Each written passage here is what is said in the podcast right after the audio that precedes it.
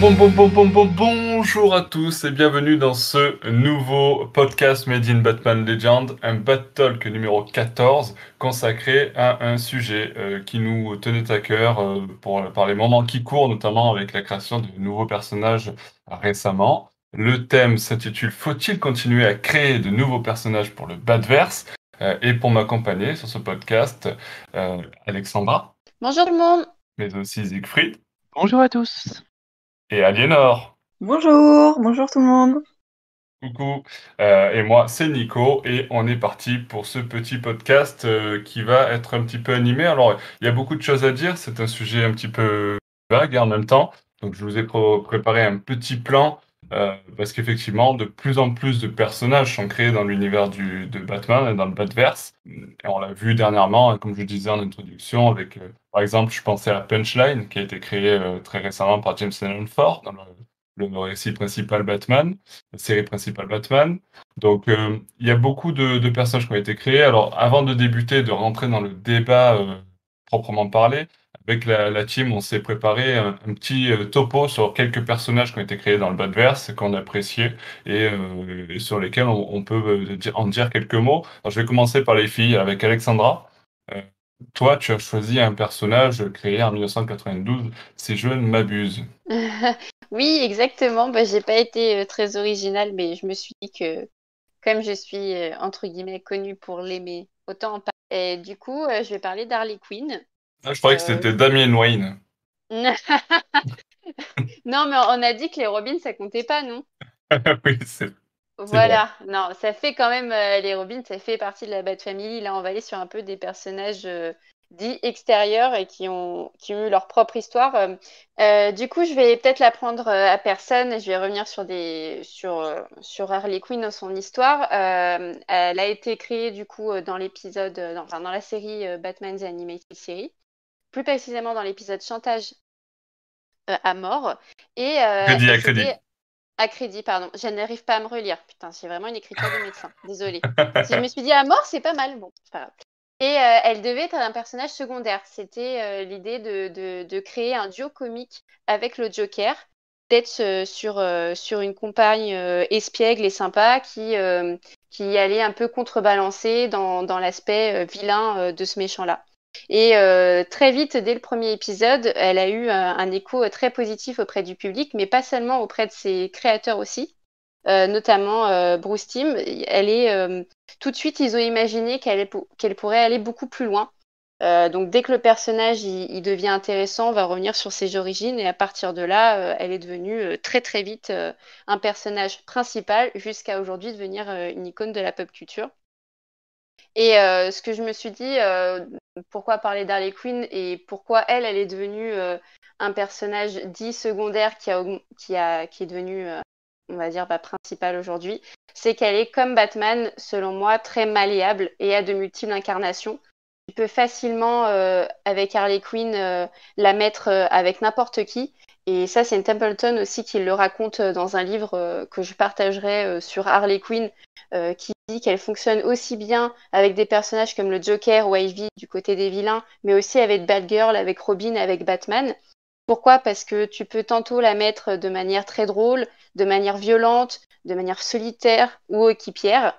Et, euh, ça fait d'elle euh, bah, une coéquipière euh, complètement, complètement parfaite sur plein de domaines. Et très vite, elle a ensuite, en 1993, eu droit à première apparition euh, dans un comics. Donc, si vous voulez le détail, c'est en septembre 1993 dans euh, Batman Aventure numéro 12. Euh, sous l'épisode Le retour de Batgirl. Alors c'est vraiment une apparition très très secondaire, mais pareil, moi je trouve ça assez fort que ça a marqué le public, mais aussi les dessinateurs qui ont tout de suite envie d'écrire sur elle. et ensuite il y a eu Mad Love évidemment fin 1993. le fameux Mad Love, un grand classique. Ouais, un grand classique et, et, finalement, c'était pas du tout euh, dans l'idée des auteurs que ce soit un grand classique. Elle a vraiment été construite pour euh, être euh, une, une accompagnatrice du Joker. C'était pas aujourd'hui, alors on reviendra sur, le débat plus tard, j'ai fini mon petit intro Harley Quinn, mais aujourd'hui, on crée des personnages, des sidekicks tout de suite pour qu'ils soient connus, pour qu'ils soient impactants. alors que là, ça a été l'inverse. Elle a été créée tout en douceur et il y a eu une, passion qui s'est faite autour d'elle et ensuite on a voulu raconter un peu plus son histoire euh, l'accompagner et la, la, faire, euh, la mettre en équipe avec d'autres personnes. Et là, elle est devenue connue, alors qu'on n'est pas, euh, qu'on n'est pas dans les mêmes schémas aujourd'hui. Et pour moi, c'est aussi la force d'Harley Quinn, c'est qu'elle a, qu'elle a séduite juste en étant elle-même avec un premier épisode et avec quelques, quelques gags, sa personnalité toute simple, avant d'être en plus agréable. Oui, c'est vrai que, bon, on en reparlera plus tard, mais il y a certains personnages qui sont créés euh, pour être mis en avant euh, au niveau marketing et d'autres qui sont créés juste pour servir l'histoire et qui au final sont devenus de vraies forces marketing. Mais bon, euh, ça, on, en reparlera plus tard. On va enchaîner avec un deuxième personnage, du coup, créé dans le bas de verre. C'est cette fois. Alors, c'est marrant parce que du coup, on parle encore une fois d'un personnage créé dans la série animée. et du coup, c'est Aliénor. Aliénor, je te laisse la parole. Oui, donc effectivement, c'est marrant. Ouais, euh, moi, c'est René Montoya, euh, donc euh, autre personnage créé dans la série animée de 92. Et alors, pourquoi j'aime ce personnage? Alors déjà, bon, je tiens à signaler que c'est voilà l'un des rares personnages créés récemment que j'aime que j'apprécie énormément, dans, vraiment dans tout, euh, dans toutes les créations où elle apparaît, euh, pour plusieurs raisons. Déjà, c'est un personnage très réaliste. Moi, je suis comme toi, Nico, j'aime bien le, tout ce qui est enquête, détective, euh, le côté enquête et détective est très réaliste des, de, de Batman. Euh, c'est une, c'est une policière, donc euh, là aussi, le côté détective, c'est une femme très intelligente, très dégourdie, très indépendante, euh, assez particulière en fait, assez unique. Le fait que ce soit une policière qui ait été créée par euh, la série animée et qui est ensuite restée, parce que quand même les, agents de la police de Gotham, disons qu'ils sont pas, il y a que Gordon, Harvey Bullock et c'est tout quoi. avant la création de Montoya. On n'en connaissait que deux quasiment. Les autres sont assez accessoires. Certains reviennent de temps en temps, mais vraiment n'ont pas de personnalité charismatique et, euh, et aussi, euh, aussi attendue par les lecteurs. Et donc René Montoya est cette troisième personnalité. Donc pour qu'elle sorte du lot, je pense qu'il fallait le faire, quoi, parce qu'un flic, euh, les flics sont toute assez anecdotiques euh, quand il, quand il ne s'agit pas de, de Gordon. Donc là-dessus, je trouve que euh, ces créateurs ont réussi quelque chose d'assez extraordinaire. Sa, personnalité a été développée donc par d'autres, par d'autres scénaristes et dessinateurs. le fait qu'elle soit, qu'elle représente en plus des minorités, alors et, sans que ce soit son identité même. Donc ça, euh, j'aime beaucoup. Euh, sans que ça fasse d'elle une femme enfermée dans, cette dans, dans ses identités particulières, euh, à savoir d'origine hispanique et en plus lesbienne. Et enfin, elle a même droit carrément à des premiers rôles dans certaines aventures. Je pense à Gotham Central, par exemple, que j'avais beaucoup aimé. et elle a des rôles assez important dedans. Euh, dans d'autres épisodes aussi, dans quelques autres épisodes de, Batman, et elle s'en sort toujours très bien. Donc le fait qu'elle soit pas certain, par exemple, dans Harley Quinn, enfin moi j'aime bien Harley Quinn, hein, c'est la deuxième. Euh, je, suis, plus de ton côté, Alex, mais certains critiquent le fait qu'Harley Quinn soit surutilisée. Et eh ben Montoya, somme toute, elle est très discrète. Voilà. De temps en temps, elle arrive comme ça. C'est un bon, un excellent personnage secondaire en fait qui vient à point nommé, qui n'est jamais euh, hors, de, hors de propos, hors sujet. Euh, voilà, et auquel on s'attache énormément. Euh. Par exemple, dans Injustice aussi, elle a un très grand rôle, et je, je, la trouve très très attachante, et je trouve que c'est une des meilleures aussi là-dedans. Donc voilà, dans toutes ces apparitions, c'est une femme que j'admire beaucoup, et, et, je trouve que le personnage a tout le temps été bien abordé. Effectivement, Aliénor, René Montoya, c'est un personnage intéressant. Tu as, cité, bon, là, c'était la, série animée, tu as cité aussi Injustice, mais euh, moi, je pensais surtout à Gotham Central, par exemple. Et c'est vrai que c'est un personnage euh, souvent secondaire, mais euh, très, très intéressant et qui apporte vraiment quelque chose dans cet univers de Batman. maintenant, passons à un nouveau personnage, Siegfried. Tu as aussi préparé un petit topo. toi, c'est quel personnage que tu voulais mettre en avant? Justement, j'aimerais commencer par une question. Pour vous, quel est le dernier personnage de la Bat Family? À être vraiment marquant. De la Bat Family? Dans la Bat Family, oui. Parmi la vingtaine de, de personnages qui actuellement font partie de la Bat Family, quelle a été la dernière addition vraiment marquante à votre avis? Euh, Euh, Batman? Ah non, ça compte pas ça. marquant. Ça serait c'est- grave hein, quand même. Marquant, c'est. c'est Enfin. Ah. Pour, pour, Comment pour- pour vous, quel est le dernier personnage que vous ayez vraiment trouvé important pour la continuité, euh, enfin qui qui vous a semblé vraiment important et pas juste un petit accessoire Euh, marketing euh, Je crois, etc. je Dans crois- la je crois- je crois que, je crois euh, Aliénor veut dire quelque chose. Pour moi, ce serait Damien Wayne, vraiment marquant, qui est très bien fait, très particulier, et qui, pareil, reste, euh, reste emblématique euh, par les, pour les lecteurs. La preuve, c'est lui qui m'est venu euh, tout de suite, en fait. Le, un personnage marquant, c'est celui qui vous vient à l'esprit tout de suite. Donc, euh, bah, il m'est venu Damien Wayne, voilà. Ah bah, et vous deux Euh, moi, Ouais, je dirais du coup, euh, quand tu parlais de continuité marquant, euh, Batgirl. Batgirl, elle a complètement sa place euh, dans un trio de tête de Bat Family. Elle est souvent utilisée, souvent présente. Elle est aussi, euh, même euh, des fois, un peu solitaire ou en équipe juste avec Nightwing ou juste avec Batman. Ah, mais je voulais dire Euh, la dernière dans, dans, dans une chronologie du Batverse, la dernière à être la dernière à être apparue et qui soit vraiment Ouais, c'est ça, parce que Batgirl, ça fait quand même longtemps qu'elle est là. Euh, du coup, pour en Effectivement, elle, pas de mieux en mieux exploitée selon les périodes, mais euh, Ouais. Euh, ils sont assez, honnêtement, honnêtement, je j'ai pas trop de noms qui viennent. C'est c'est plus des, des Non, moi anciens noms en hein, fait. C'est plus des Ouais. anciens Ouais, tu noms. c'est c'est assez révélateur du, du problème. Et justement, c'est euh, pour moi, je trouve ça assez passionnant parce que, comme je disais, la Bat Family, c'est une vingtaine de membres, dont la plupart aujourd'hui sont complètement accessoires. Enfin, même euh, Orphan ou Spoiler, par exemple, qui ont eu leur importance à une époque, aujourd'hui font partie de la Bat Family, mais on les voit uniquement quand euh, Batman fait appel à toute la Bat Family et qu'il y a un plan d'ensemble avec 25 personnages. Mais sinon, ce sont des personnages qui sont un peu oubliés. Il y a eu plein de tentatives d'édition avec euh, Batwing qui a essayé de prendre de l'importance, surtout depuis qu'il est incarné par Luke Thomas, avec évidemment notre cher ami Duke Thomas. Qui est, sur lequel on n'arrête pas de, de taper allègrement. Enfin, c'est euh, assez, Ouais, assez, c'est- assez tu, vois, moi j'avais pensé à toutes ces personnes, mais pour moi, ils sont pas. ils- Enfin, c'est pas des persos sur lesquels j'ai hyper accroché, donc du coup, ben, tu vois, j'ai pas forcément Justement, envie de les citer, quoi. Et c'est pour ça que je suis entièrement d'accord avec, euh, avec Aliénor. Et c'est justement pour ça que je trouve ça intéressant.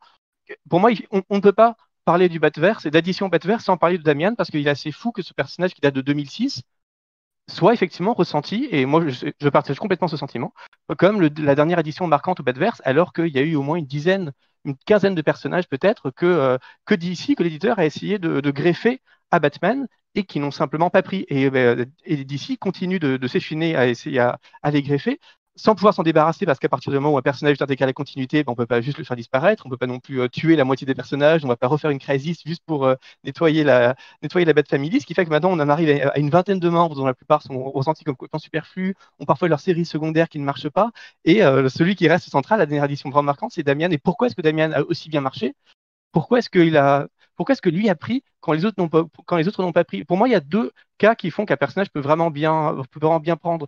C'est ce, que disait Alexandra avec Harley. C'est un personnage qu'on a ajouté comme ça, dont on n'attendait pas forcément à ce qu'il marche vraiment bien. Enfin, on, voulait qu'il fonctionne bien sûr, mais pas forcément à ce qu'il ait un écho critique euh, retentissant. Mais à force de le faire apparaître, de, de succès, on, on s'est dit tiens finalement il y a un truc à exploiter. Et puis on a continué de on a, et puis on a exploité, exploité le filon parce qu'il y avait un retour, euh, ce qu'on appelle un retour organique.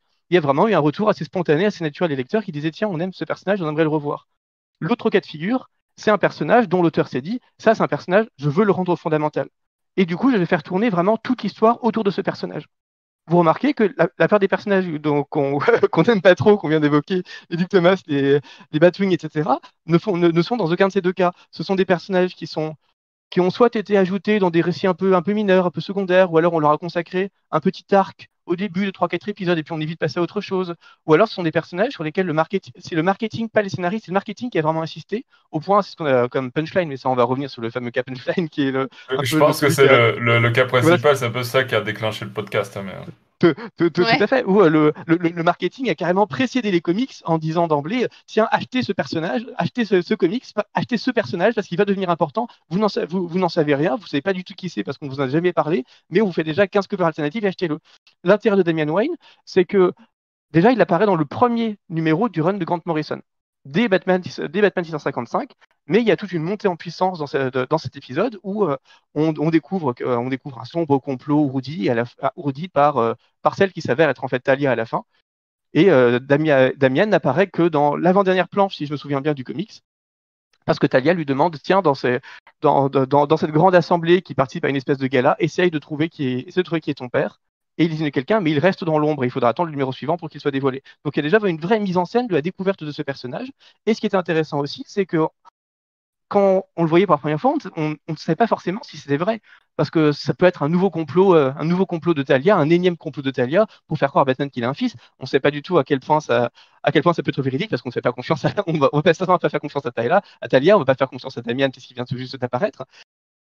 Et c'était une, une, manière assez audacieuse de contourner le risque, parce que Damian, c'est un personnage qui était vraiment très risqué. Et ça, je crois que les auteurs contemporains n'ont pas assez conscience de à quel point il est risqué de, créer, de créer, des nouveaux personnages, parce que euh, voilà, ça, ça finit par créer un, un excès qui est assez, euh, assez fastidieux. C'est une des choses qui me décourage le plus dans le Batverse, c'est de revoir tous ces 25 personnages pour lesquels je n'ai vraiment aucune, aucune, aucune, attache. Créer un nouveau, un nouveau Robin, c'est vraiment quelque chose d'assez fort. Puisque là, on parle déjà du quatrième Robin, donc on peut avoir une impression de redite. Euh, Tim Drake n'avait pas forcément une grande personnalité, mais euh, Grant Morrison a quand même eu le bon goût d'attendre une quinzaine d'années après l'invention de, de, Tim pour inventer son Robin. Et puis surtout, imaginez un fils, imaginez un fils à Batman. C'est pratiquement sacrilège. Je, enfin, imaginez, à quel point ça, aurait pu être de façon catastrophique à l'époque si Twitter avait existé et si on avait dit aux gens attention, attention, Batman va avoir un fils. Vous imaginez un peu le, le, retour, de, le retour de bâton, le backlash qu'aurait subi, subi d'ici en annonçant une chose pareille? Donc si ça marche aussi bien, c'est qu'il y a vraiment un entretien du secret et une, une volonté par Grant Morrison de faire tourner toute l'histoire autour, de, son, nouveau personnage, de son nouveau Robin, donc une vraie mainmise du scénariste autour de cette création. Et je vous rappelle quand même que Damian, finalement, va être un peu le personnage principal avec Batman de l'intégralité du run de Morrison, c'est-à-dire de sa création en 2006 jusqu'à sa mort jusqu'à la mort de Damian en 2013. Et ensuite encore, il va être au centre de toutes les intrigues Batman quand, euh, quand, euh, quand Thomasy va faire les Batman et Robin pour raconter toute la résurrection, toute la résurrection de Damian. Donc c'est vraiment un personnage qui va être au cœur de l'intrigue de Batman pendant, euh, pendant à peu près 6-7 ans et même devenir un moment, euh, devenir Robin lui-même. Il y a même un, une, euh, Grant Morrison imagine même un univers alternatif où Damian devient un méchant Batman dans une espèce de méchant Batman dans, dans le futur. Donc il y a vraiment cette, cette, volonté qui est très forte et appuyée dès le début et dans pratiquement l'ensemble des numéros du run de faire de Damian un personnage qui est central pour le légitimer. Donc il y a, vraiment ce sentiment de la part de Morrison que si on crée un nouveau personnage, il faut lui donner quelque chose. Il faut que le lecteur sente que ce personnage mérite d'exister à côté de Batman, parce que exister à côté de Batman, c'est un honneur que le, scénariste fait un personnage et que le, lecteur fait un personnage. C'est pas juste un truc que l'éditeur peut ajouter vite fait pour vendre, pour vendre des jouets, parce que ça, ça, ne peut pas prendre. Mais il faut vraiment qu'il y ait une volonté de raconter quelque chose par ce, personnage, que le personnage inventé enrichisse l'univers et que l'univers enrichisse ce personnage. Bref, qu'il y ait vraiment une espèce de, de réciprocité, enfin d'échange entre l'auteur et le lecteur et entre l'univers et le personnage qui se fait et ça marche très bien avec Damien et il me semble que ça n'a pas du tout marché avec les autres parce qu'ils n'ont pas assez, les auteurs n'ont pas assez eu conscience de euh, tout ce que ça impliquait de créer un nouveau personnage dans le Badverse.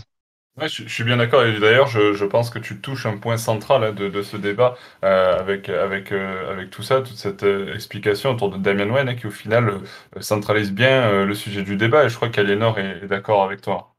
Oui, oui, bah en fait, je crois, enfin, je pense qu'il faudrait pas plus trop avancer là avant d'avoir dit tes personnages, vos personnages préférés, parce que c'est l'essentiel du débat. Et moi, c'était exactement mon, enfin, je crois que Siegfried est là, moi là-dessus, on est, on est apparemment totalement d'accord, parce que c'est ce que je voulais dire dans ce podcast. Enfin, voilà. Mais je développerai plus tard. quand on sera plus dans le débat, parce que Siegfried, t'as un peu avancé le débat là. Effectivement, euh, il est un petit peu avancé le débat, mais bon, euh, c'est pas, en, même temps, son personnage centralisait très bien l'idée, donc euh, je pense que c'est important de, commencer à allumer les, premières brèches qu'on suivra tout à l'heure. je vais passer à mon Il y, a un truc qui est vraiment fort avec Damien, c'est que finalement, Damien, il est plus intéressant que Jason Todd ou que Tim Drake. Et ça, quelque part, c'est assez audacieux aussi de la part de Morrison, et je trouve que c'est assez important. Il s'est dit, je vais pas juste faire un énième. Je vous rappelle que Jason Todd, quand il avait été créé, était une redite de, euh, de Dick Grayson. Il a fallu euh, rebooter le personnage pour lui réinventer des origines parce que ça allait pas. Enfin, ses parents étaient morts dans un cirque. Enfin, c'était vraiment juste n'importe quoi, juste extrêmement paresseux. Puis on l'avait tué parce que ligne c'est le personnage. Puis il y avait Tim Drake qui est le, le gentil Tim Drake, qui est un personnage qui est un peu doux, qui est un peu insipide, qui est vraiment très chouette, mais qui n'a pas vraiment une forte personnalité. Et euh, la force de Grant Morrison, c'est de s'être dit, tiens, je vais faire un, un Robin qui sera encore plus marquant que les deux précédents.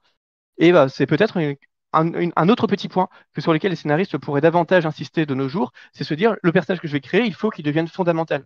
Pas juste une addition, mais vraiment fondamental. Et euh, osons essayer de créer un personnage qui soit encore plus fort que les personnages qui l'ont précédé. Et puis c'est toute la force de ce Robin au final qui, euh, qui, est vraiment le, Robin, euh, on va dire même lié par le sang, hein, par, avec Batman. Donc c'est peut-être ce qui représente le plus un vrai Robin. En tout cas, c'est encore un autre débat. On fera peut-être un podcast un jour sur ça. Alexandra nous démonter Damien, mais bon, c'est pas grave. Oui, en parlant d'insipidité, par exemple, je trouve que. Hum, je, je me rappelle jamais de son nom d'ailleurs, euh, d'ailleurs tellement il est insipide. Duc euh, machin chose là. Thomas. Euh, Duc Thomas. Thomas, c'est ça? Merde, je me rappelle plus. Ouais. bref, le nouveau là, je sais pas, je le trouve tellement insipide, tellement nul. Enfin, je sais pas, il a rien d'intéressant. J'arrive pas à trouver ce qu'on peut lui trouver d'intéressant. que du coup, enfin, je sais pas, je suis peut-être un peu extrême, mais je vois pas pourquoi ils ont créé ce personnage, je vois pas en quoi il est intéressant, il a rien de particulier. Enfin voilà, bref. Pour montrer qu'on est allé, qu'on est passé de, quelque chose de très fort à, quelque chose d'archi nul, quoi. Ouais, c'est vrai, même si, euh, si Duke Thomas, c'est pas un Robin en soi, même si euh, Snyder le, fait un peu de forcing pour en faire un sidekick à Batman, mais c'est pas, il a pas vraiment la casquette de Robin. Après, effectivement, euh, bon, il a, il a quand même pas marché, j'ai envie de dire, hein, tout simplement. Je crois que malgré le forcing de Snyder, euh, bon, ça passe pas. Euh, moi, en tout cas, j'ai aucune attache comme Aliénor, euh, aucune attache avec ce personnage. J'ai l'impression, quand on parle des sidekicks et des Robins et des personnages, que il y a cette idée que on veut faire de tout le monde, de toutes les, les, alliances que peut avoir Batman ou des personnages, des Robins. et je trouve que c'est problématique. Le, personnage Robin et dedans, j'englobe euh, Nightwing, euh, Redwood, euh, Damian Wayne. C'est des personnages avec des relations particulières, avec des missions particulières, avec des caractéristiques particulières.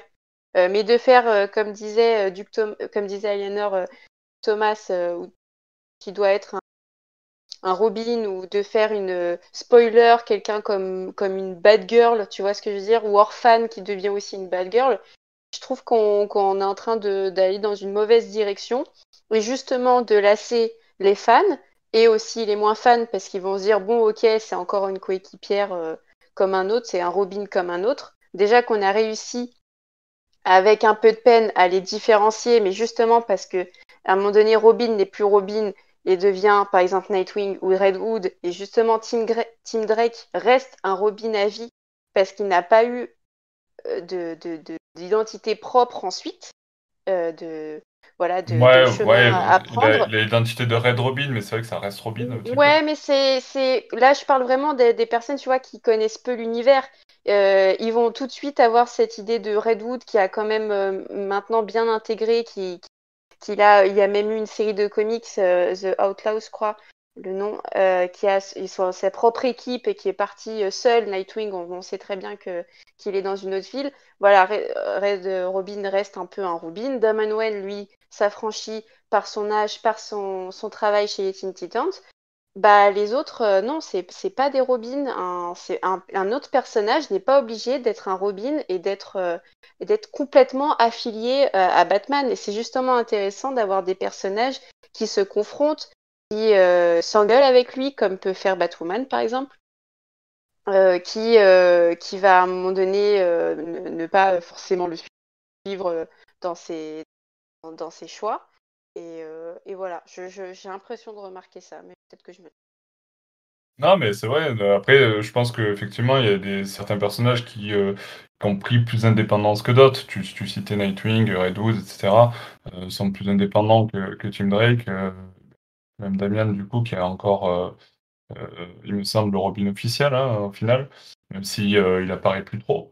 Euh, mais bon, euh, bon voilà. Enfin bref, on, va revenir sur ce sujet un petit peu plus tard. Je vais juste terminer moi par ma présentation du personnage que j'avais euh, envie de mettre un petit peu en avant dans le, le Badverse, un personnage créé pour, pour le Badverse. Il a eu un rôle essentiel. alors, je ne pouvais pas prendre Batman comme personnage du top Badverse, hein, évidemment. mais du coup, je me suis réfugié dans un Batman qui n'en est pas vraiment un. Vous allez comprendre. créé en 1992, lui aussi, par Denis O'Neill et Joe Quesada. Décidément, de 92, c'est une grosse année. rattaché à un groupe religieux nommé l'Ordre de Saint-Dumas, euh, il prend la succession de Batman lorsque celui-ci se fait briser la colonne vertébrale par Bane dans l'arc narratif intitulé Knightfall euh, et fait sa première apparition dans Batman Sword of Azrael, donc euh, la lame d'Azrael en français. Je, veux bien parler, je veux bien évidemment parler de Azrael, l'ange de la mort. Donc effectivement, hein, Jean-Paul Vallée, son identité civile, est conditionné donc par l'ordre de Saint-Dumas pour reprendre le costume d'Azrael père, hein, puisque ça se transmet de père en fils. Euh, la mort de celui-ci, donc euh, lorsque son père décède, euh, et son, costume est reconnaissable. Je pense qu'on a tous en, tête son costume. D'ailleurs, il, est apparu il n'y a pas longtemps sous les traits de, de Sun Gordon Murphy. Donc, c'est ce côté très armure avec ce costume rouge et jaune. donc, après, on peut le reconnaître aussi, euh, notamment dans ses armes qu'il utilise, notamment des, lames euh, de feu ou son, armure donc jaune et rouge, comme je disais. Lorsqu'il prendra la relève de Batman, il confectionnera un bat costume euh, tout de jaune et de bleu vêtu, qui le différenciera pas mal de son prédécesseur, hein, puisqu'on est quand même sur des couleurs un peu plus vives. Et puis, c'est aussi un, Batman différent. Bruce Wayne, c'est un Batman meurtrier, euh, en tout cas, il ne va pas euh, hésiter à utiliser des armes et des techniques euh, de combat létales, et ce qui va un petit peu créer quelques dissensions dans le, le pas adverse. on peut noter aussi qu'il a un lance-bâtard automatique, et il n'hésite pas à utiliser des, armes létales, et notamment au bout de ses doigts, il, a des griffes acérées hein, qui, qui, vont permettre de, faire très mal. Il y a aussi une cape avec une allure très agressive surmontée de, gros pics sur les épaules. Euh, c'est vraiment un costume très agressif. Euh, et puis, euh, il est au final un petit peu trop instable pour remplir la fonction de Batman correctement. Il finira par rendre le bat costume à son propriétaire, hein, Bruce Wayne, et s'embarquera plus tard dans une croisade contre l'ordre de Saint-Dumas. Euh, il s'est racheté depuis euh, un petit peu une conduite, j'ai envie de dire, et il fait maintenant partie intégrante de la base. Euh, d'ailleurs, on a pu le voir dernièrement, il me semble, dans Batman Detective Comics, écrit par James Tynion Ford, où il accompagnait notamment Leslie Tompkins lorsqu'elle s'occupait de, son hôpital.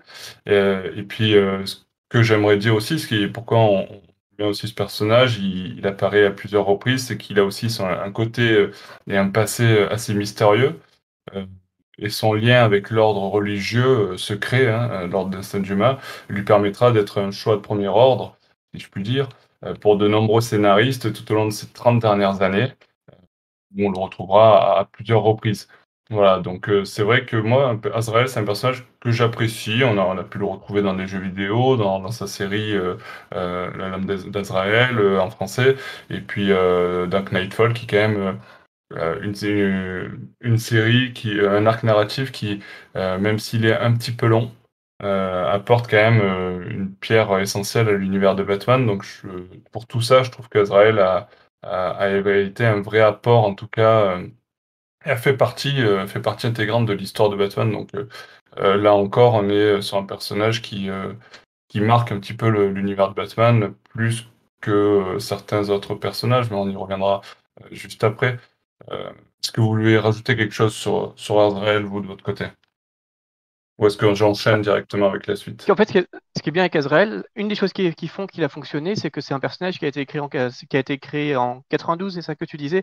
Et en fait, il a été créé la même année qu'Image Comics. Et le but, c'était vraiment de faire un Batman, un Batman à la sauce Image. C'est à l'époque où les super-héros doivent être euh, musclés, violents. Enfin, c'est aussi une tendance qui, qui essaie d'imiter Marvel à l'époque. Et donc, on a vraiment euh, cette volonté d'un de, créer un nouveau Batman qui serait vraiment un Batman de son temps et qui répondrait à des pulsions qu'aujourd'hui on, trouve un peu méprisantes. Enfin, c'est vraiment l'époque euh, Liefeld par euh, Rob Liefeld par, par, par, excellence.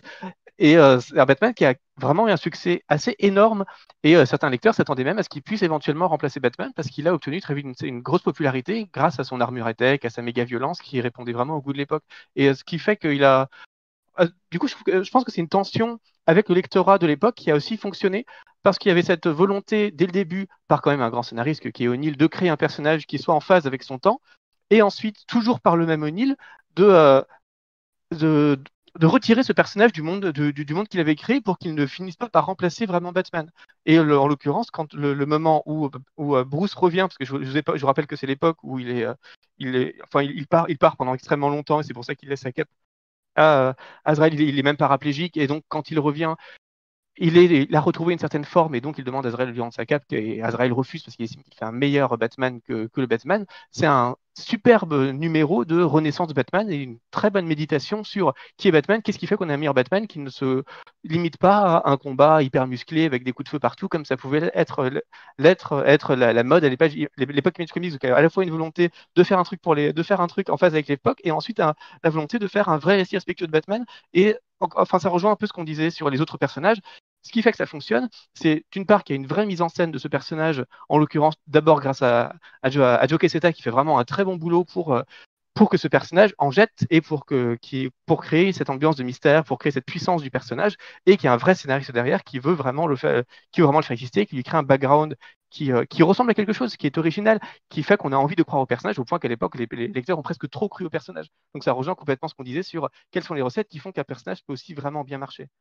Tout à fait, c'est vrai. Et donc maintenant qu'on a fait euh, un petit tour d'horizon avec quelques personnages du Badverse et on a commencé à lancer quelques missiles euh, de notre de notre hum. débat, euh, j'aimerais qu'on s'attarde sur sur ce que j'appelle le cas punchline, parce que c'est effectivement ce personnage qui a un petit peu provoqué ce podcast, avec, je dirais peut-être une mise en avant marketing très ou en tout cas trop rapidement effectuée peut-être penser un petit peu à l'envers, enfin je sais pas trop. Euh, je vais laisser la parole à Alexandra qui semblait euh, avoir une idée bien précise du sujet. Euh, oui, je trouve ça exagéré, je trouve ça totalement évident ce qu'ils essayent de faire sur Punchline. Je pense qu'ils essayent un petit peu de, remettre un peu de piment dans l'univers Batman et dans la relation que peut avoir Joker avec une personne. Vu en, parallèle de ça, Carly Quinn mais dans une phase euh, d'indépendance, euh, hashtag féminisme, hashtag tout ce que vous voulez, ou euh, plusieurs fois on nous fait comprendre qu'elle quitte le Joker, qu'elle a plus besoin de lui. Et en vrai, c'est ce que je reviens sur l'introduction. C'est pas qu'elle a plus besoin du Joker, c'est qu'on peut tout faire avec Harley Quinn. C'est ça qui est très intéressant avec elle. Donc c'est tout aussi intéressant de lire du Mad Love où elle est totalement amoureuse de lui que lire lire, euh, je sais pas, euh, du, euh, du Harley Quinn Poison Ivy ou Harley Quinn dans, avec Shane Murphy, qui est dans ce cas-là très indépendante, voire totalement coéquipière avec, avec Batman. Donc voilà, donc on est dans une phase où Harley Quinn n'est plus avec le Joker, mais comme ça a été fait en 92, on a besoin de, quelque chose qui, respire un peu la féminité et de créer un nouveau duo, je dirais. Donc on invente une nouvelle. Mais comment ça a été fait, c'est complètement, euh, c'est complètement les pieds dans le plat. C'est euh, voilà, on a créé Punchline, attention, euh, elle a un peu le style d'Harley Quinn, mais c'est pas vraiment Harley Quinn. elle est encore plus tête brûlée qu'elle. C'est vraiment une vilaine, mais pas que, parce que vous allez voir, on va chose. C'est pas très intéressant. On a l'impression d'avoir tout deviné. Pareil, je reprends l'exemple d'Harley, mais c'était un peu le cas avec avec l'exemple aussi de Montoya et même d'Azrael, la punchline, on, a déjà l'impression d'avoir fait le tour, alors que ça fait quoi Deux, trois comics? Et on est déjà plus intéressé. Alors que dans les exemples précédents en 92, c'est venu petit à petit. Et au, fur et à mesure, on a euh, un épisode avec Harley où on nous en montre peu, on a un petit épisode où Montoya est, et finalement, on a même jusqu'à voir Gotham Central où elle prend la place. Là, on a déjà, on lui donne déjà toute la lumière. Donc, comment nous, on peut être intrigué Comment on, peut titiller notre curiosité si on nous donne déjà tout sur un plateau et si en plus le plateau est franchement pas très intéressant parce que euh, qu'elle reprend des stéréotypes euh, euh, d'une jeune fille un peu accro au Joker, un peu révolutionnaire, mais pas tant que ça. On, prend des clichés d'une d'une fille dans son temps qui utilise les réseaux sociaux, utilise les podcasts. Et c'est pas très très bien fait. Donc c'est un, mauvais coup marketing. Et, sans, sans parler de marketing, même pour nous en tant que fans et toujours curieux de découvrir de nouveaux personnages, parce que je suis pas contre de créer des nouveaux personnages. C'est toujours intéressant parce que l'univers de Batman est, aussi fort pour ça. on peut, on peut découvrir tellement d'origine story, euh, la ville est importante, les, les, les, personnages comme les peuvent avoir aussi des sidekicks euh, assez, euh, assez pertinents. Bah là, les pas, ça a été mal amené. Ouais, c'est vrai que ça a été mal amené. il y a aussi ce parallèle qui est presque obligatoire, je dirais, entre Punchline et Harley Quinn, puisqu'on se retrouve avec un duo avec le Joker pour les deux, un personnage féminin, un côté un peu déjanté. Justement, est-ce que je pense qu'ils ont voulu faire, ils ont voulu rentrer ce parallèle, alors que finalement, quand tu es, quand, quand tu observes vraiment, il n'y a pas vraiment de parallèle. Elles sont très différentes. Mais le, le coup de promo pour la faire connaître, c'est ça. C'est Harley Quinn est hors jeu. Elle n'est plus en couple avec le Joker parce qu'on prône son indépendance, que ce soit dans les nouveaux comics, que ce soit dans les séries animées, que ce soit dans les films. Euh, mais vous inquiétez pas, on va la remplacer. Mais il n'y a jamais eu besoin de remplacer Harley parce que de temps en temps, elle va revoir le Joker. Et même le Joker n'a finalement pas besoin de, de punchline. Et, on ne sait même pas si Punchline a besoin du Joker. C'est assez euh, paradoxal tout ça. Euh, ça, se voit bien dans, les comics où Punchline, quand on regarde sa relation avec le Joker pendant le Joker War, elle ne sert finalement que de lieutenant au Joker, mais ça sera n'importe quel personnage. Il ferait la même chose, c'est mm. juste un sous-fifre du Joker qui fait le lien entre, euh, entre les sbires et le Joker et qui donne des ordres pour le, pour le Joker et qui le représente, mais c'est un pur lieutenant qui pourrait être absolument n'importe qui et qui n'a pas du tout besoin d'être cette, pseudo Harley bah, Quinn qui ne fonctionne pas et euh, qui en plus, bon, un des trucs euh, qui est, qui est, en avis, volontairement, volontairement hyper sexualisé pour vendre des figurines et vendre ça auprès d'ados en manque de. En, en manque de, en manque de, vas-y. Non, mais. juste, non, mais juste, un, juste, un, manque tout court, parce que c'est vraiment quelque chose qui est assez choquant, assez choquant avec ce personnage, qui a un, un manque de background de flagrant, une hypersexualisation qui est assez marquée, un, un, manque de fonction, une absence de fonction réelle, de, fonction dramatique réelle dans l'histoire qui justifierait vraiment sa présence auprès, auprès du Joker. Et, euh, tout marketing aussi. Tout à fait. Et le côté, le côté marketing qui la rend insupportable, c'est ce qu'on avait dit, c'est que avant même son apparition, il y avait déjà une avalanche de, covers alternatives pour, le faire, acheter les, numéros. Elle apparaissait aux spéculateurs alors même que le personnage n'existait pas. Et euh, son origine story était racontée dans le, dans le numéro consacré aux 80 ans du Joker. C'est-à-dire qu'on avait une anthologie faite pour montrer à quel point le Joker euh, pouvait encore être important à notre époque et euh, faite par les, les, plus grands les plus grands artistes de notre temps. Et là-dedans, on insère une histoire qui n'avait rien à voir et qui n'était que l'origine story de, de, Punchline. Donc déjà, c'était un coup marketing qui était assez artificiel pour, ne, pour juste montrer que c'est une espèce de d'ado gothique qui fait une crise d'adolescence. Ah tiens, je suis jeune, je suis rebelle, je vais fantasmer sur le Joker parce qu'il tue tout le monde, c'est trop drôle, il est contre l'autorité. Et c'est tout. Et c'est le seul truc qu'ils ont réussi à nous pondre pour euh, expliquer l'origine de, de, Punchline. C'est enfin, franchement un peu minable. Le coup le plus intéressant qu'ils auraient pu jouer, ça aurait été, je vous, rappelle que là, dans les derniers numéros où apparaît Punchline, dans Punchline numéro 1 d'ailleurs, ça y est, elle a sa propre, série, elle a été arrêtée après la, Joker, après la War, et elle essaye de faire croire, grâce aux réseaux sociaux, enfin c'est tout un, discours un peu, euh, superficiel sur les, fake news, essaie de faire croire à la population qu'en fait elle est innocente, que c'est un coup monté, on ne sait pas trop comment elle va défendre son, affaire, mais en tout cas voilà, c'est un peu son, grand discours, c'est d'attirer la, compassion de, de la foule, et quelque part, le personnage aurait pu être intéressant si le lecteur, s'il y avait vraiment une ambiguïté pour le lecteur. Si le lecteur pouvait se dire, oui, finalement, elle est, innocente, peut-être qu'elle a été hypnotisée, peut-être euh, qu'effectivement, ce qu'on a vu était faux. Sauf que on a vu clairement depuis le début, depuis, le background jusqu'à Joker War, qu'elle est complètement coupable et que tout ce qu'elle fait, c'est mentir. Donc même le petit, ce qu'on aurait pu avoir d'ambiguïté grâce à cette intrigue qui finalement aurait pu être assez originale, s'envole complètement au profit de juste de, de montrer simplement que c'est une une super vilaine qui n'a pas de pouvoir, qui n'est pas forcément intéressante, qui n'est pas forcément intelligente et qui ment juste aux gens. Enfin, à aucun moment, de son début jusqu'à ce qu'on voit dans les tout derniers numéros, elle n'a d'intérêt alors qu'elle commence quand même à être apparue dans un certain nombre de numéros, à bénéficier d'un certain marketing et euh, rien, de, rien de ce qu'on voit, de tout ce qu'on, de tout le ce qu'on fait autour d'elle, pour l'instant, ne justifie la, qu'on lui accorde la moindre importance. Oui, tout à fait. Aliénor, tu, tu en penses quoi, toi? Ouais, je pense que ça vient de. on voit bien qu'en ce moment, surtout avec le succès que a Marvel auprès des ados, alors que euh, d'ici Batman est plus, euh, plus adulte, euh, je pense qu'en fait, la, comment dire, euh, cherche de plus en plus à séduire le, le, le public ado en fait. Et euh, Ouais, bah- c'est assez général, c'est aussi bien d'ici que même Ur- Urban Comics là, euh, qui fait ses romans graphiques à la noix euh, pour, pour séduire des, des adolescents.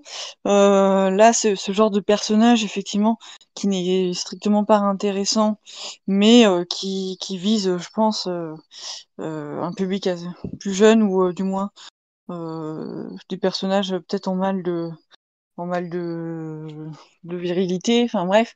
Je pense qu'ils reviennent à des bases qui sont qui sont peut-être pas très louables. Euh, viser des ados, euh, c'est ça, ça, se- fait pas en leur livrant des, des personnages inintéressants comme ça. Enfin voilà, c'est une de une des questions que je me pose. Du coup, euh, Alexandra, toi, tu, justement, tu, t'as, bon, donné ton avis sur Punchline, mais pour élargir un peu le débat, on parlait tout à l'heure de Duke Thomas, on parlait de spoiler, on parlait de, plusieurs personnages comme ça, de, orphans, qui, qui gravitent autour du Badverse et qui, au final, euh, n'ont pas apporté grand-chose. Moi, je, aussi deux autres personnages qui, pour moi, euh, m'ont pas très intéressé dans le, le, euh, leur run précédent, celui Tom King, euh, notamment Gotham et Gotham Girl, euh, qui, moi, dès le départ, vous le savez, je, suis- plutôt euh, euh, adepte des, séries avec des histoires euh, plus terre à terre, en tout cas plus réalistes, et là, apporter des personnages avec des super pouvoirs à Gotham, euh, ça ne m'avait pas plu. Mais, euh, mais voilà, euh, pour élargir un petit peu le débat d'autres personnages, parce que ça ne concerne pas que Punchline, au final, il y a, il y a un petit peu d'autres personnages qui ont été, plusieurs personnages qui ont été envoyés comme ça par des auteurs. Tu... Qu'est-ce que tu en penses, Alexandra? Bah, déjà, j'avais complètement oublié Gotham et Gotham Girl. Euh, donc je pense que c'est assez révélateur. Pour moi, je les mettais, je les mettais même pas dans le perso- dans l'univers de Gotham parce que c'est c'est c'est très fugace. et- Attends, c'est écrit dans leur nom. Euh, ouais, mais oui, mais non. Enfin, c'était assez rapide et je pense pas qu'on va les revoir de sitôt. euh. Euh, à mon avis, il y a peut-être pas trop un autre euh, scénariste qui va qui va s'y atteler. Enfin, on sait pas, on a des surprises. Euh, bah, pour les autres personnages, j'ai- deux avis. Le, le premier avis assez général, c'est que je trouve ça toujours intéressant de voir l'univers large de Batman et je pense que c'est aussi pour ça qu'on est intéressé. Donc dans des, dans des séries où tu as un Batman très en équipe et avec des équipes très diverses, où tu vas avoir euh, Orphan, où tu vas avoir Duke, ils vont un petit peu chacun apporter leur pierre à l'édifice et, euh, faire partie d'une équipe. C'est hum, c'est pas forcément euh, obligatoire de d'avoir les personnages qui, ont leur propre aventure. Moi, je trouve ça des fois intéressant de, de, croiser, spoiler, par, par certains comics. Et, voilà, après, oui, ils sont, ils sont pas, ils sont pas forts parce que ils n'ont pas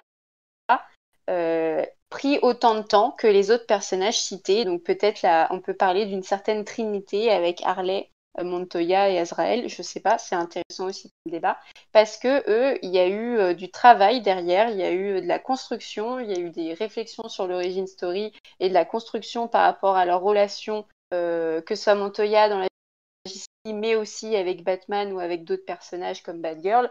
Harley Quinn en a déjà parlé, ou même Azrael. Là, ça va très très vite, ça va trop vite. Ils sont sur plusieurs, euh, plusieurs scénarios en même temps, avec plusieurs personnages en même temps. Donc, c'est évident que travailler dans la vitesse comme ça, et c'est le même cas pour Punchline, ça ne fonctionne pas. Parce qu'il n'y a pas un amour. Enfin, je vais revenir sur Harley parce que du coup, j'ai travaillé avec elle et j'ai relu un bouquin sur elle. Il y a un lien qui se crée entre le personnage et l'auteur. L'auteur qui a du coup euh, fait naître ce personnage. Euh, Bruce il, est lié, il, a eu envie de la faire évoluer. Il y a eu une passation quand d'autres euh, scénaristes ont écrit sur elle et il y a eu ce- ce- cette sorte de cocooning où ils se sont dit Ok, c'est Harley, euh, elle était comme ça, qu'est-ce que je vais faire d'elle? Là, c'est. Il n'y a, pas d'amour, il n'y a pas d'émotion. C'est comme euh, Punchline.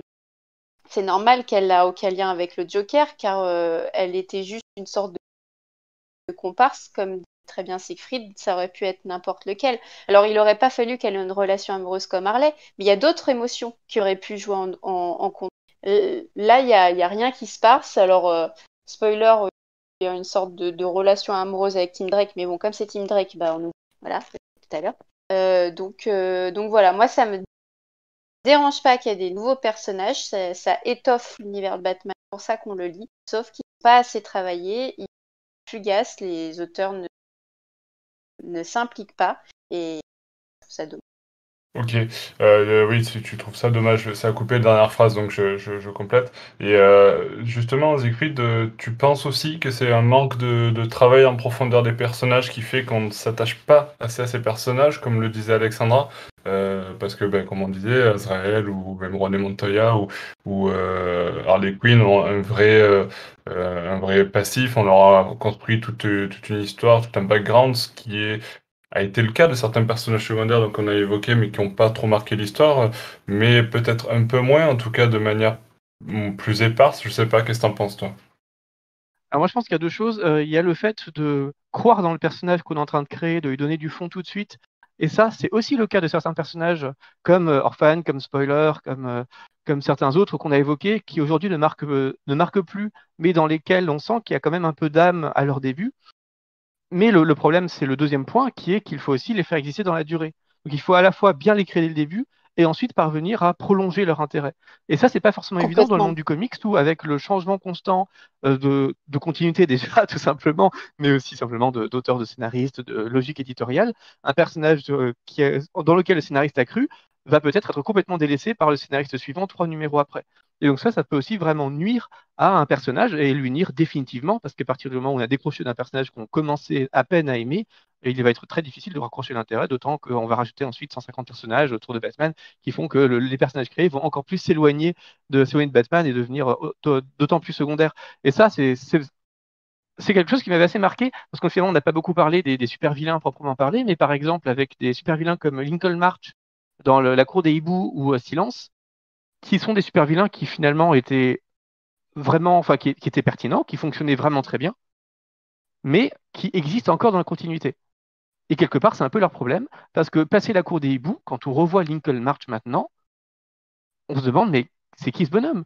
C'est euh, un type quelconque, vrai, ouais. un, peu, un, peu taré, qui porte une armure et qui limite. Je, crois qu'il avait été vaincu par Duke Thomas, d'ailleurs, euh, dans, dans, dans, dans, un, dans, un comics, euh, dans un comics récent. Enfin, c'est même plus un antagoniste intéressant pour Batman. C'est juste un taré quelconque parmi les millions de tarés de Gotham et qui n'a plus aucun rôle important, alors que dans la cour des hiboux, bah, Lincoln March, il avait, il avait de la gueule, il avait quand même cette idée qu'il était peut-être, et là l'ambiguïté n'a jamais été levée, il est peut-être le frère de, de, le frère de Bruce Wayne, le frère caché de Bruce Wayne.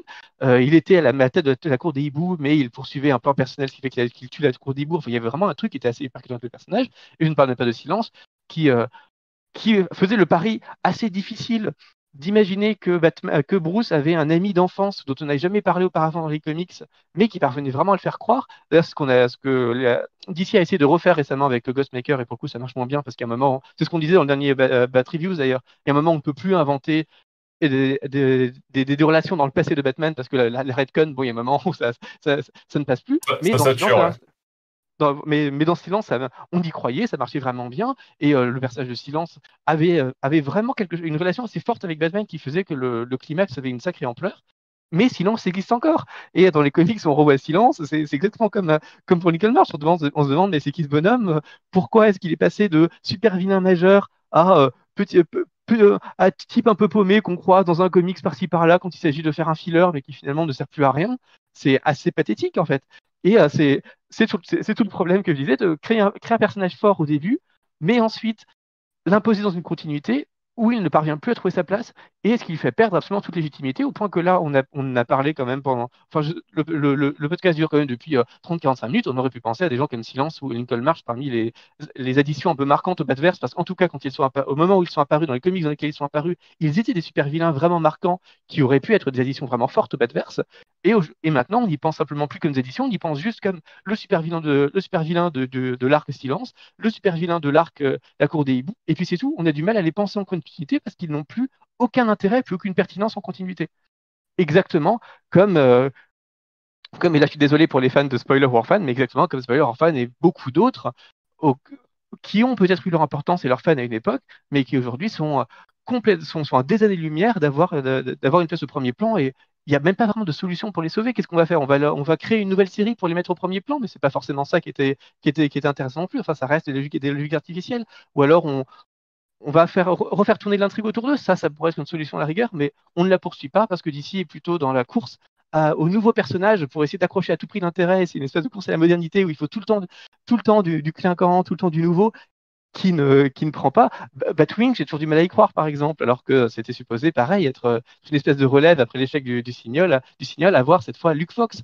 Et pourquoi pas créer un fils à, Lucius Fox et en faire un nouveau sidekick de Batman Au moins, ça le lie à la continuité, mais c'est pareil, ça, ne marche pas du tout donc voilà, pour moi, c'est vraiment quelque chose qui est, aussi important, qui est de croire un personnage dans la durée. Et je me demande si c'est pas antinomique avec, euh, avec l'idée même de continuité. Est-ce que quand on fait 50, euh, est-ce que quand 50 scénaristes d'affilée prennent un même run, on peut vraiment utiliser un, utiliser un personnage créé par l'un de ses auteurs dans lequel il a cru, mais il continue de lui donner cette importance, alors qu'évidemment, chaque nouvel auteur a envie de recréer ses propres personnages et pas forcément de donner de l'importance à ceux qui ont été créés auparavant. Et en ça, euh, je ne suis pas forcément contre Gotha, Gotham et Gotham, Girl, je trouve que c'est des personnages qui avaient leur intérêt justement parce qu'ils étaient un peu impertinents dans ce monde de Batman. On se demandait, mais que, viennent faire ces personnages avec des super pouvoirs à côté de Batman? Et il y avait cet intérêt que finalement Batman admettait qu'ils étaient plus forts que lui, était presque prêt à leur céder la cape avant qu'ils deviennent, un peu fous. Et Tom King avait quand même eu cette idée judicieuse de les faire apparaître, leur donner beaucoup d'importance au tout début, puis de, créer une espèce de crise avec ces, ces personnages, de les faire apparaître ensuite de façon très éparse, et de les faire complètement disparaître à la fin de, à la fin de son run de façon un peu expédiée, parce que le la fin de run de, de, King est un peu expédié. Là, on vous revoit, on renvoie au, au badcast assez douloureux qu'on avait fait sur le run de, de, Tom, King, mais il y avait quand même eu cette conscience par Tom King que ces personnages, il valait mieux les, il valait mieux les, les, faire un peu disparaître pour que les scénaristes suivants aient la liberté de ne pas les utiliser, et qu'il il, valait mieux ça que de les laisser près de Batman pour que le scénariste suivant en, en, en fasse des, une, énième, une millième addition au, à un verse déjà complètement, saturé. Et là, là, même si on n'aime pas ces personnages, je trouve qu'il y a un truc du côté scénariste qui a été bien géré pour éviter d'ajouter cette impression de saturation constante du Badverse qui nuit vraiment au Badverse et qui fait qu'aujourd'hui on, peut se poser la question de est-ce que vraiment on peut ajouter des personnages? Ce qui est une question qui est absolument incroyable. Enfin, ajouter des nouveaux personnages dans des comics, ça devrait être la base. Parce qu'évidemment, les comics ont besoin de nouveaux personnages pour se renouveler, pour raconter des histoires et on, en a marre aussi de revoir le, le, 150e plan euh, de la mort qui tue du Joker et de revoir les mêmes personnages qui font les mêmes plans depuis 80 ans mais euh, mais il y a, y a un, un, manque de foi dans ces, dans ces personnages sur le moment et sur la continuité, qui fait que la plupart des additions qu'on qu fait actuellement ne prennent pas, et c'est assez dramatique de se retrouver à, de se retrouver à ce stade où on ne veut plus de, on, on, ne peut plus supporter de nouveaux personnages et on ne peut plus supporter les anciens non plus parce que on est toujours soit dans une nouveauté qui est vide, qui est fade, qui est insipide, soit dans une redite qui est tout aussi fade et insipide. Comme dirait l'autre, on n'est pas dans la merde. Aliénor, c'est un peu ça. Aliénor, tu voulais ajouter quelque chose? Oui, c'est le fait que, effectivement, on est enfin, le comics en, lui-même, comme tu le dis, a besoin de se réinventer. Il faut, c'est obligatoire, puisque ce sont des, des, des, des, des séries qui ne se terminent jamais. Hein. Batman, on va jamais y mettre fin. Donc, il faut bien que le public ait un peu de nouveauté.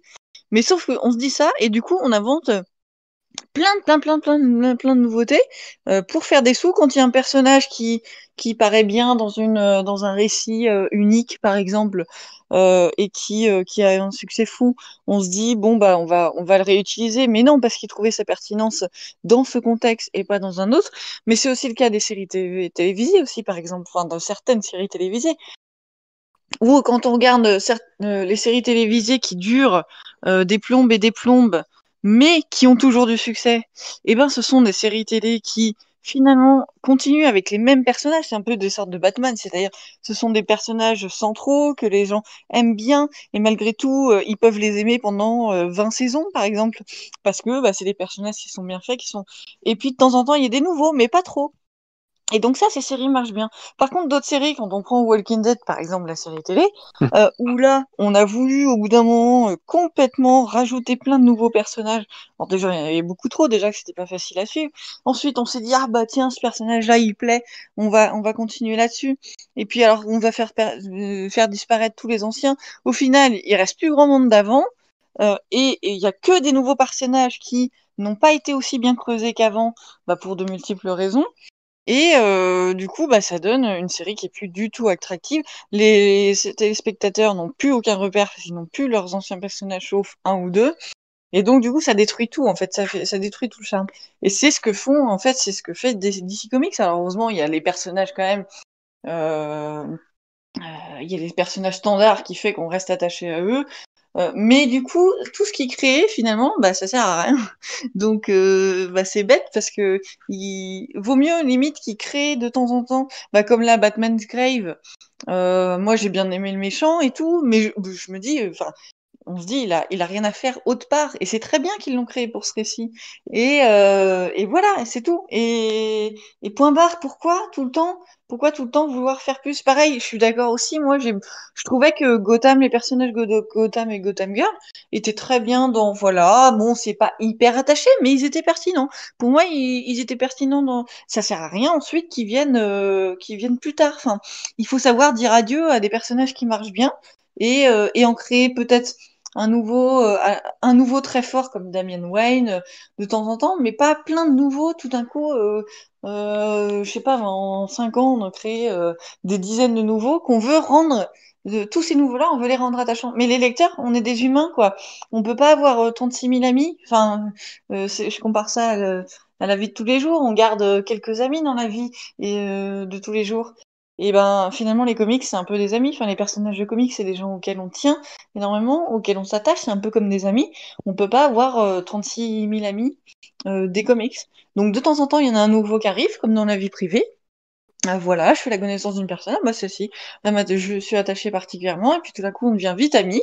On ne sait pas trop pourquoi d'ailleurs, mais voilà, ça match. Et puis euh, bah, les personnages de comics en fait c'est pareil, c'est comme des amis, et donc on peut pas se faire euh, tout d'un coup 20 amis euh, d'un seul coup en un an, quoi.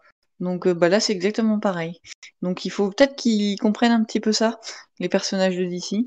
C'est qu'il faut prendre, prendre son temps, en fait, et c'est comme ça que finalement on crée de la réussite. Bah, effectivement, comme le dit euh, Aliénor, il y, a beaucoup de personnages et peut-être que les auteurs devraient prendre un peu plus leur, un peu plus leur temps pour, pour nous créer de nouveaux amis, hein, comme, comme elle dit. et effectivement, mais est-ce que, c'est la question que je vais te poser, Alexandra, est-ce que le fait de créer des nouveaux personnages, parce que ça se fait, euh, j'ai l'impression peut-être même de plus en plus maintenant, à chaque fois qu'un auteur euh, intervient sur Batman, il essaie de créer des nouveaux personnages. Est-ce que c'est pas peut-être une façon pour ces auteurs-là de marquer l'histoire et de marquer l'histoire de Batman? En créant de nouveaux personnages? Ouais. Non, pas, je ne sais pas si j'ai une réponse euh, correcte, je sais même pas si y a une réponse correcte à ça, mais marquer l'histoire de Batman, pour moi, ça serait plutôt d'écrire des, magnifiques récits autour de Batman et sur Batman avec la Bat Family, euh, comme peut le faire par exemple euh, Shuri ou, ou comme a essayé un petit peu Warren Ellis avec Batman's Grave. C'est pas euh, marquer l'histoire, je pense pas. Je pense qu'il y a plusieurs aspects et Aliénor l'a très bien. L'aspect de l'ennui, d'un moment donné retrouver un petit peu de, d'idées et d'imagination avec d'autres personnages, mais justement, comme tu vas trop vite, tu peux pas le développer. Euh, il y a l'aspect aussi de toucher un peu plus les jeunes. Euh, à un moment donné, euh, Aliénor, tu parlais de, de, séries, qu'on voit beaucoup ça, de, de, tirer un petit peu sur les personnages secondaires. Marvel le fait aussi. Là, j'ai encore vu une annonce sur une série autour de, de la chef Hawkeye dans le, dans le la chef Hawkeye de Black Panther c'est fou qu'à chaque fois on essaye de tirer les, les ficelles de quelques personnages d'un univers qui a été tout moins apprécié. Euh, et surtout, ça, paraît très déroutant euh, pour les fans. On a l'impression d'être que des vaches à lait euh, et d'abuser de nous par rapport à ça. Donc, je pense pas que c'est pour marquer l'histoire. Je... que, que l'univers de Batman s'y prête parce que euh, tu peux facilement euh, créer euh, des sidekicks, tu peux facilement créer des, des adorateurs de la vice versa. comme du coup il y a plusieurs vilains, plusieurs gens, faire des amis à eux, si je peux dire. Mais c'est pas comme ça pour moi que tu vas marquer l'histoire parce que déjà pour marquer l'histoire tu prends du temps, créer de personnages intéressants sur et là, ce qu'on dit depuis tout à l'heure, c'est que tout va trop vite et qu'il n'y a pas de, réel travail euh, pour eux. Ouais, c'est vrai que ça va un peu vite. Après, euh, après bon, tu, le disais, il y, a, des histoires, pas besoin d'avoir des personnages, de nouveaux personnages pour être marquantes. Et c'est vrai que euh, c'est peut-être aussi dans ce sens-là qu'il faut voir plutôt que de créer des, des personnages à tout va et d'essayer de faire de nouveaux amis. J'aime bien cette, cette petite image que nous a donnée Aliénor. Mais après, euh, je sais pas, c'est une question peut-être pour, pour Siegfried. Est-ce que euh, l'univers de Batman, euh, lorsqu'on lui ajoute des personnages, hein, comme c'est le cas souvent, comme on l'a dit, dit et répété dans ce podcast, l'univers de Batman en sort-il grandit lorsqu'on lui ajoute des personnages? Bah, le, problème, c'est que l'univers de Batman est déjà grand, et c'est aussi pour ça qu'on aime, qu'on l'aime, et qu'il s'agit de maintenir sa grandeur. Et ça, c'est pas évident parce que pour maintenir sa grandeur, on est dans les tensions qu'on expliquait tout à l'heure entre prolonger un univers qui existe déjà mais qui finit par lasser, ou essayer de le renouveler mais avec des nouveautés qui ne fonctionnent pas. Et finalement, je rejoins totalement ce que disait Alexandra. Finalement, cet univers, on le conserve grand en acceptant aussi le fait que parfois, il faut savoir inventer des personnages pour des récits courts. Parfois, il faut qu'un personnage, qu'un un super vilain ou même un allié, soit, quelqu'un qui, prend vraiment de l'importance, qui est vraiment un certain charme et qui, sache se développer sur juste quelques fascicules, sur juste un arc, un peu comme on l'avait fait pour la cour des hiboux ou pour Silence par exemple. Accepter que, que ce personnage caractérise un arc qui sera vraiment fort, même si on ne reparle ensuite jamais de ce personnage, soit qu'on justifie sa disparition ou même pas du tout. Mais il faudrait que les scénaristes se concentrent sur le fait de créer des histoires vraiment fortes, des histoires closes et fortes, qu'elle soit qu'elle soit vraiment qu'elle soit sur des runs vraiment longs comme ça a pu être le cas avec Morrison, mais Morrison a bénéficié d'une liberté éditoriale assez inédite dont euh, les auteurs contemporains clairement, on l'a vu avec King et puis euh, maintenant c'est assez grand avec Tanyon ou Tomasi ne bénéficient plus. Ou euh, ça, ça c'est un peu comme un peu comme l'avait fait Snyder à ses tout débuts quand il n'avait pas encore la liberté sait aujourd'hui, dont il fait un peu n'importe quoi, ou ou, comme l'avait fait le, le, Lub et, qui, auquel on avait confié un, un run quand même, quand même relativement court, qui sache raconter, des histoires, des histoires courtes au contenu et qui sache être vraiment fortes et finalement mettre toute leur énergie dans une histoire forte. Et finalement, est-ce qu'ils ne.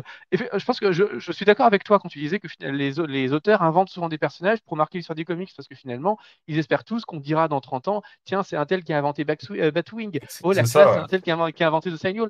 Parce que ça a marché avec d'autres. Euh, enfin, aujourd'hui, euh, tiens, O'Neill et Adam sont inventés Ra's al Enfin, c'est, une certaine classe. Un tel a inventé Poison Ivy, un tel a inventé Double Face, etc. C'est, lié à quelque chose d'assez fort. Sauf qu'il y a une recherche de notoriété avant la recherche de la création d'un nouveau, personnage fort. Et c'est toujours mettre la charrue devant les bœufs. C'est le, problème qu'on décrit un peu, depuis le début. C'est on, veut marquer à tout prix et on fait les choses uniquement pour marquer sans forcément se demander si ça va être organique dans le récit. Et ce qui fait que ça, ne prend pas. Et c'est ça qui est, un peu dommage. Et c'est aussi peut-être aussi pour ça, et ça on y, reviendra prochainement dans une discussion, c'est peut-être pour ça que le Black Label, ça fonctionne aussi bien aussi. Les gens ont de plus en plus envie d'un truc qui est assez paradoxal, qui sont des histoires hors continuité ou pas forcément, mais en, tout cas qui ont un statut par rapport à la continuité qui est assez trouble, en tout cas des histoires autocontenues, vraiment fortes, même avec Batman. Même quand ce sont des histoires qu'on pourrait tout à fait raconter en continuité. Et dans le Black Label, on trouve des histoires qui sont courtes, enfin courtes, tout est relatif, ça, ça peut faire 200-300 pages, mais des histoires en tout cas qui sont autocontenues, qui sont juste l'œuvre d'un scénariste avec un dessinateur, donc avec une vraie à la fois liberté et présence octoriale, où l'auteur raconte, un peu ce qu'il veut, ce qui ne veut pas forcément dire qu'il va faire un deceased ou euh, s'asseoir sur la continuité en faisant euh, volontairement, volontairement n'importe quoi, en faisant tout voler en éclats, mais juste qu'il va avoir la liberté de raconter sa propre histoire, de marquer comme il le souhaite, d'inventer, s'il veut, des personnages qui ne sont pas du tout appelés à, durer. Bref, les, gens qui savent raconter leurs histoires.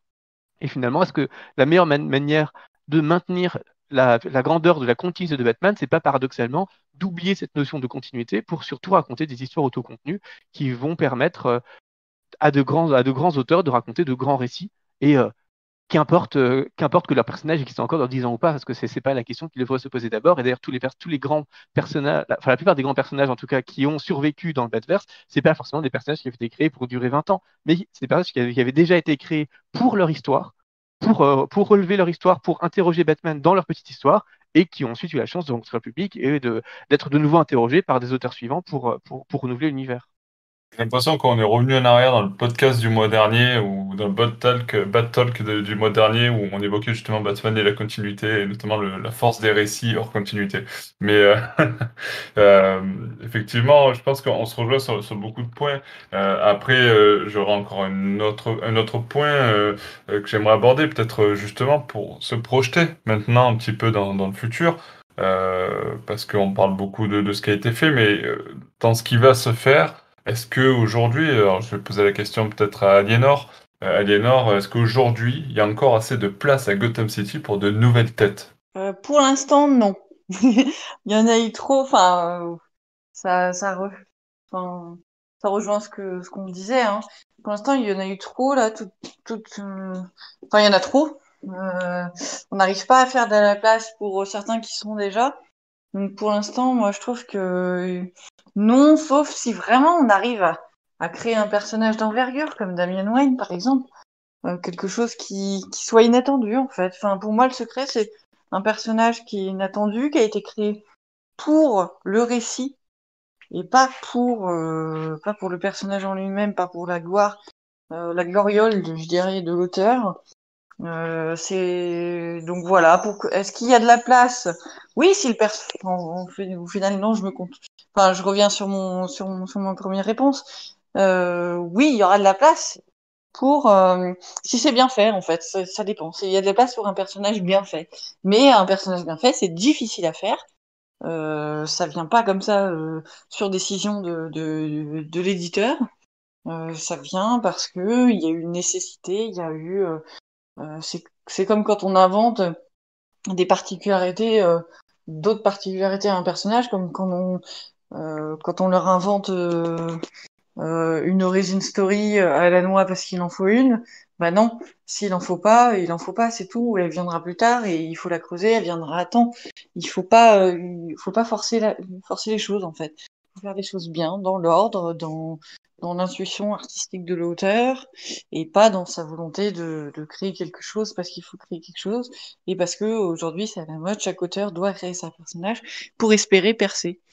Oui, effectivement, comme le disait euh, Aliénor, euh, bah, il y a peut-être de la place. Si c'est bien fait, c'est aussi votre avis, euh, Alexandra Siegfried? Euh, oui, bah, je pense qu'il y, aura Ou ou alors vous la... avez le droit d'a- d'avoir l'avis de dire non, on n'en veut plus, ou, ou envoyer des, personnages à l'appel, euh, on en veut plus, je sais pas. Bah, je, pe- je pense qu'il y aura, toujours de la place parce que c'est au cours du, du euh, l'univers de Batman, il est, il est hyper varié, il est hyper étendu. Euh, faire, euh, n'importe quoi, ou tout et n'importe quoi avec de la bonne image. Donc euh, oui, on peut. Et après, euh, là, je pense que, comme le dit très bien Alianor, c'est pas le moment. Euh, c'est pas le moment. Et, là, il n'y en a pas besoin. Et je pense que ça serait pas mal aussi de un peu revenir aux fondamentaux et de créer des bonnes histoires. Je sais pas vous en ce moment, mais c'est pas fifou euh, en termes de sortie euh, Batman. Euh, donc, à un moment donné, il faudrait peut-être se reconcentrer. Alors, je dis pas que faut revenir que aux fondamentaux et abandonner les autres. hein, c'est un tout. Et comme je disais tout à l'heure, euh, des fois, d'apercevoir spoiler ou orphan dans des histoires, c'est très intéressant. Faut pas, faut pas les rejeter. Faudrait peut-être les approfondir, mais pas les enlever. Mais par contre, euh, re- réécrire des bons runs sur Batman, revenir sur Batgirl, re- remettre un peu de lumière sur euh, Batwoman, euh, avoir enfin un récit sur Poison Ivy. Voilà, je pense qu'il y a matière à faire sur ce qu'on a au lieu de, de créer des choses pour que, pour que ça retombe comme Punch. Ouais, Siegfried, tu, tu, alors, tu, tu es du même avis qu'Alexandra, il faudrait approfondir certains personnages plutôt qu'en créer des nouveaux? Oui, je suis d'accord, d'autant qu'avec la Bat Family, comme on l'a déjà dit, innombrable, qui, est déjà, qui a déjà été créée les, années précédentes avec des personnages plus ou moins convaincants et plus ou moins oubliables, on aurait peut-être de quoi faire du tri, ou si on n'ose pas faire du tri, au moins en approfondir certains. Pourquoi ne pas faire une vraie aventure avec Batman et, euh, et Luke Thomas, par exemple, sous la houlette d'un vrai scénariste et d'un vrai dessinateur Il y a certainement des choses à faire, même avec les personnages qu'on méprise aujourd'hui, parce qu'il y a toujours des bonnes histoires à écrire, même avec des personnages qui, dont on a l'impression qu'ils ne le méritent pas parce qu'ils n'ont jamais été bien exploités. Donc peut-être que les auteurs pourraient se concentrer sur ça, sur la valorisation de ce qui existe déjà, qui est déjà saturé, qui est déjà trop nombreux, qui est déjà trop nombreux et qui ne fonctionne plus, pour essayer de le, re- de le refaire fonctionner. Et une fois que la machine fonctionnera de nouveau, de créer, créer du neuf. Évidemment, on n'est jamais contre le fait de créer de nouveaux personnages, parce que euh, on n'est jamais à l'abri, c'est ce que disait de toute manière euh, particulièrement Aliénor aussi Alexandra, on n'est jamais à l'abri d'une vraie invention qui sera marquante et qui fonctionnera. Le tout, c'est de savoir bien la faire, et quand si on ne sait pas bien la faire, bah, pourquoi ne pas simplement revenir à ce qui existe déjà et où il y a déjà tellement, tellement faire. Il est d'ailleurs assez révélateur, comme on disait que finalement les meilleures histoires de Batman se fassent beaucoup hors continuité, voire dans le back label, et que le, ce qui se fait de plus intéressant en continuité, ça a peut-être été le, le, le, le future state. Ou la série Dark Detective de Mariko Tamaki avec les dessins d'Anne par exemple, était vraiment pas mal du tout. Alors, alors même que le, postulat, c'était de partir dans un Gotham, dans un Gotham futuriste pour créer une espèce de continuité de continuité, de continuité plus ou moins alternative, en tout cas future, avec certains des personnages qu'on connaît déjà et certains nouveaux personnages, donc confronter un peu l'ancien et le nouveau. Et ce qui justifiait à la fois la création de, ce qui pour le coup justifiait la création de nouveaux personnages, parce qu'on était dans un futur où il fallait forcément créer un nouveau background, mais tout en réutilisant le charme des, anciens qui étaient confrontés à ce nouveau monde. Et là, il y avait quelque chose qui pouvait, qui parfois fonctionnait vraiment pas du tout. Enfin, il y avait des séries qui étaient une catastrophe absolue, mais qui autour de Batman fonctionnaient plutôt bien. Enfin, la série Batwoman ou euh, la série Catwoman ou la série Dark Detective, par exemple, faisait partie des meilleurs du, Future State. Donc là, il y avait des choses à explorer. Et voilà, il était assez révélateur qu'on ait besoin d'aller dans le futur pour que pour apprécier de nouveau la nouveauté. Alors que si on revient à la continuité présente, peut-être qu'il est, temps d'arrêter d'inventer de, d'inventer de nouveaux personnages fillers. Parce que si on regarde les, derniers personnages dont on est parlé, rien que, rien que ce mois-ci, dans, le dernier numéro des Bat Reviews, on, bon, on a reparlé de Punchline, on a vu le, miroir, on a revu, on a vu un personnage qui s'appelle le Ghostmaker, et qui sont typiquement ce qu'on peut considérer, ou euh, on a vu récemment le, nouveau Léviathan, qui sont typiquement des personnages, des, super vilains fillers, auxquels on va donner, donner de l'importance pendant trois ou quatre numéros pendant un mini-arc, qu'ensuite on va complètement oublier pour, euh, pour les 50 prochaines années parce qu'on n'a rien à raconter avec eux. Et c'est ce qui, ce qui fait le plus de mal, à mon avis, aux comics, ce sont ces récits complètement fillers. C'est cette, cette, absence d'ambition dans les récits qu'on raconte, parce que quitte à faire des récits, quitte à faire des, quitte à faire des, petits arcs, autant en faire des arcs marquants. Même, même un super vilain qui ne va apparaître que pendant 4 ou 5 numéros peut être un super vilain important qui va, remettre qui va remettre des choses en cause. Alors que là, on sent que ce sont des personnages qui ont été inventés juste pour servir de filler, juste pour nous occuper, pour, pour faire tourner la machine de, de, en roue libre pendant 4 ou 5 numéros pour nous occuper avant que peut-être il se passe quelque chose enfin plus tard, mais toujours en nous mettant dans l'expectative, ce qui est évidemment épuisant pour le lecteur qui est toujours dans, qui s'accroche toujours au moindre petit détail en disant tiens peut-être que ça ça va, porter dans le numéro suivant mais toujours pas parce qu'on on ne nous fait qu'attendre sans, sans purée nous offrir et ça c'est vraiment triste. Donc il faut sortir de cette logique de la création de personnages fillers et euh, l'une des manières les plus simples de le faire serait effectivement de revenir avec de grands scénaristes et de grands dessinateurs avec une vraie présence vectorielle sur ce qui a déjà été créé parce que là, il y a quand même largement matière à faire. Oui, je suis, d'accord. Euh, alors, le podcast va bientôt, euh, va bientôt se terminer, mais juste avant de conclure, euh, j'aimerais vous poser une question. Du coup, on va faire très rapidement. bah, tiens, Zécrit, tu, avais la parole, je vais, te la redonner, juste pour que tu me dises, pour toi, quel est le, le, personnage secondaire, le personnage qui a été créé dans le Botverse, le plus oubliable, ou en tout cas le plus inutile, le plus oubliable, ou celui qui t'a le moins marqué, en tout cas Ça serait qui? euh... Ah oui, je sais, c'est une question un peu compliquée, mais. Euh... On bah, choisir. Hein. En fait, je pense qu'il n'est pas possible de répondre parce que les personnages les plus oubliables, ce sont les personnages qu'on a complètement oubliés, qui ne nous reviendront même, même pas, qui ne reviendront pas à l'esprit, même si on y réfléchit des heures. Et euh, finalement, ça témoigne assez bien de à quel point il y a un problème. Est-ce que dans une autour d'un personnage aussi important que Batman, on est supposé pouvoir simplement oublier des personnages, les effacer complètement d'existence parce qu'ils euh, sont, juste pas bons. Donc évidemment, il y a eu des périodes où on a inventé des personnages un peu, délirants et pas très intéressants. Dans les années 60, il y a des personnages qui sont plus tout pertinents avec notre époque.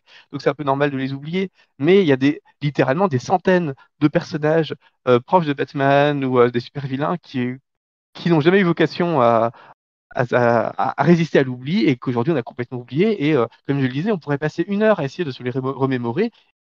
Ils ne reviendraient pas à l'esprit alors même qu'on les aurait lus ou, qu'on les aurait déjà vus. Et ça, quelque part, c'est problématique. Et c'est pour ça que je réponds, euh, les personnages les plus oubliables, pour moi, c'est les personnages que j'ai complètement oubliés, qui est paradoxal, sachant qu'on qu'on est quand même l'équipe de Batman Legends, donc on est quand même supposé avoir une certaine mémoire de Batman, et euh, il y a des centaines de personnages auxquels on ne pensera simplement plus jamais.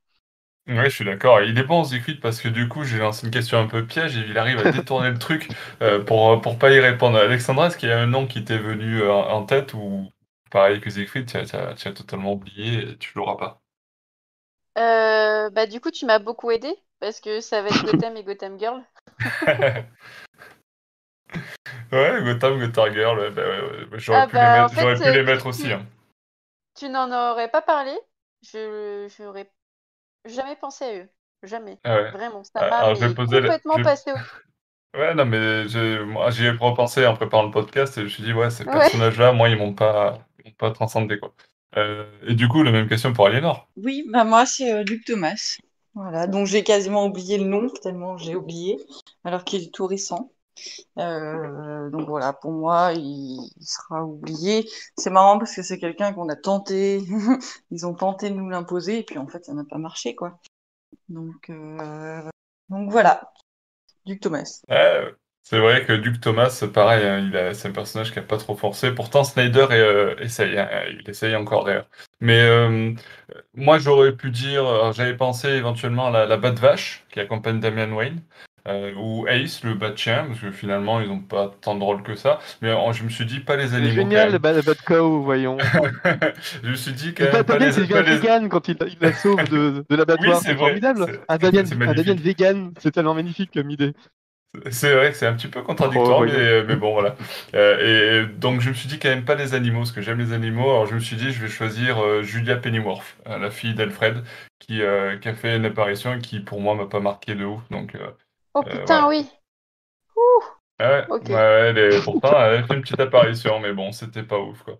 Euh, sur ce, euh, on va conclure ce podcast, ce Bad Talk spécial Bad Family, Bad Universe et, personnages créés dans l'univers de Batman. J'espère que vous avez pris beaucoup de plaisir à nous écouter jusqu'ici. Merci à tous. Merci à vous trois pour votre participation au podcast.